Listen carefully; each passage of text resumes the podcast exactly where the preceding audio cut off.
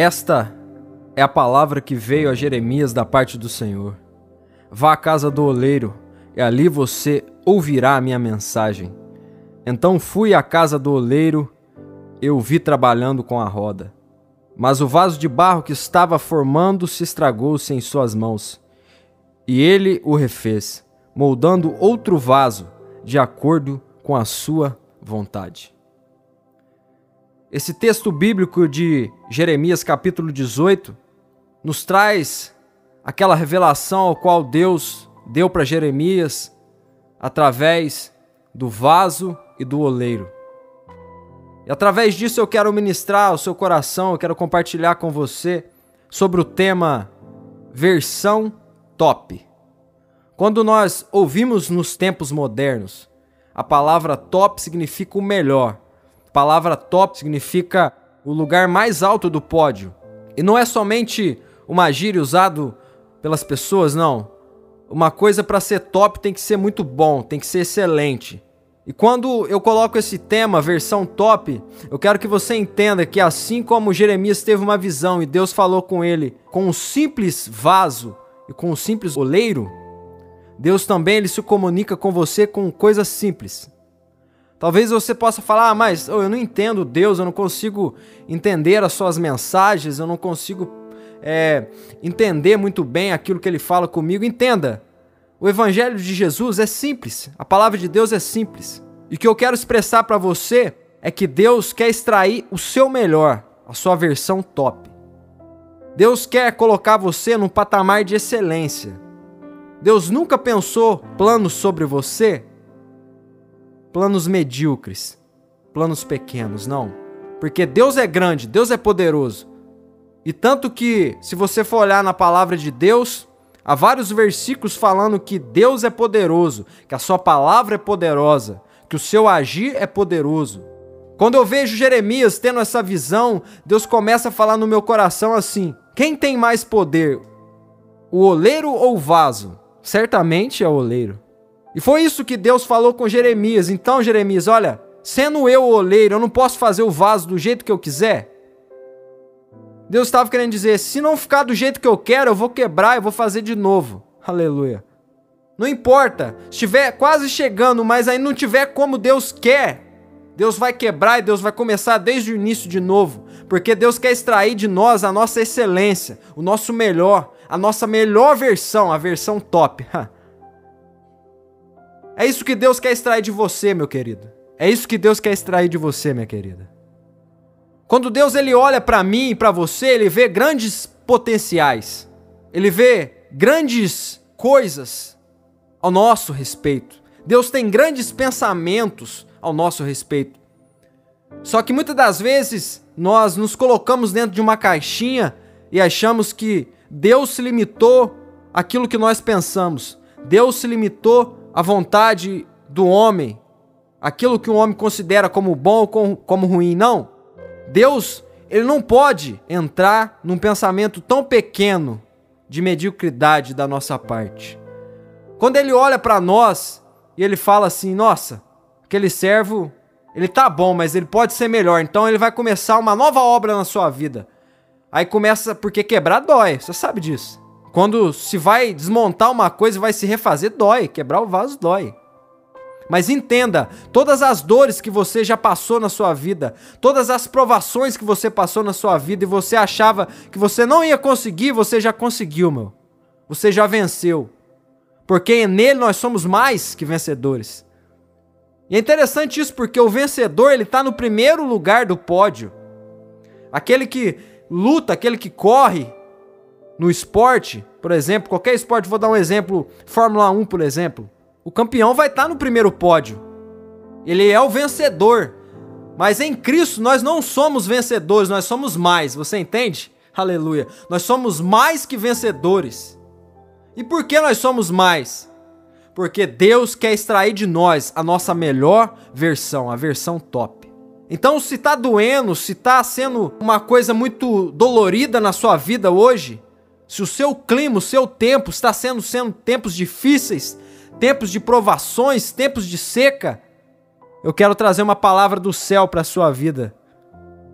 Alegre-se, Sabe por quê? Porque Deus está extraindo de você a sua melhor versão. A versão que talvez você nem conhecia, você nem sabia que você era capaz, porque você já era um vaso quase pronto. Mas Deus falou: não, ainda precisa melhorar algumas coisas, eu vou quebrar, eu vou fazer de novo. É isso que Deus faz. Por isso que lá no livro de Deuteronômios, quando ele fala com o povo de Israel, ele traz promessa, ele fala assim, ó: "Eu vos chamei para ser cabeça e não cauda". Por que ser cabeça? Onde está a cabeça? Está em cima, para ter visão de cima. É isso que Deus quer que você entenda. Ele te chamou para ter visão de cima, visão do céu, visão de águia. Não é para ser cauda, ficar rastejando como a serpente que foi amaldiçoada no jardim do Éden. Você não foi chamado para rastejar, você não foi chamado para mendigar. Você não foi chamado para viver uma vida de derrota, você foi chamado para ser mais que vencedor. Você foi chamado para ser cabeça e não cauda. Então, se você está na provação, alegre-se, porque Ele está fazendo agora o vaso novamente conforme Ele quer. No livro de Tiago, capítulo 1 e o versículo 12 está dizendo: Feliz é o homem que persevera na provação, porque depois de ser aprovado, receberá a coroa da vida que Deus prometeu aos que o amam. Dá para dar um glória aí ou não dá? Aleluia. Glória a Deus. Feliz é o homem que persevera na provação, porque chegará um dia, meu querido, que você vai ser aprovado. E quando chegar aquele dia, você vai ver que valeu a pena todo o esforço, que valeu a pena todo momento de provação, que valeu a pena todo momento de deserto, que valeu a pena todo momento de vale, que valeu a pena cada oração, cada lágrima, cada palavra, cada dia, cada noite escura, cada dia frio, cada dia solitário. Deus está falando a sua palavra porque você será feliz se você aguentar a provação, porque eu estou buscando a sua melhor versão, a versão top. Você já tinha parado para analisar isso? Eu acho que não. Deus acredita em você mais do que você mesmo. E se você tomar uma atitude e falar não, mesmo no deserto, mesmo na provação eu vou resistir, quando chegar o dia de você ser aprovado. Ah, que dia será aquele, hein? Você receberá a coroa da vida ao qual Deus prometeu, não para qualquer um, Deus prometeu para quem ele ama. E tenha certeza, Deus ama você, Jesus ama você. É por isso que ele está falando: eu vou fazer coisas novas na sua vida, na sua casa, no seu ministério. Eu vou mudar as estruturas totalmente diferente no seu olhar, no seu âmbito, na sua visão. Você enxergará diferente, você terá uma visão melhor, uma visão mais clara. Você terá uma fé produtiva, você terá um ministério produtivo. Sabe por quê? Porque Deus espera e procura em você a melhor versão, a versão top, aquela versão que é mais do que um vencedor, não é só um vencedor, é mais, é mais, é mais que vencedor. É o que Deus tem para sua vida.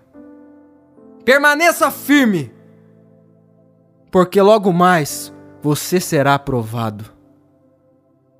E não tem coisa melhor do que ser aprovado. Eu me lembro dos tempos de escola.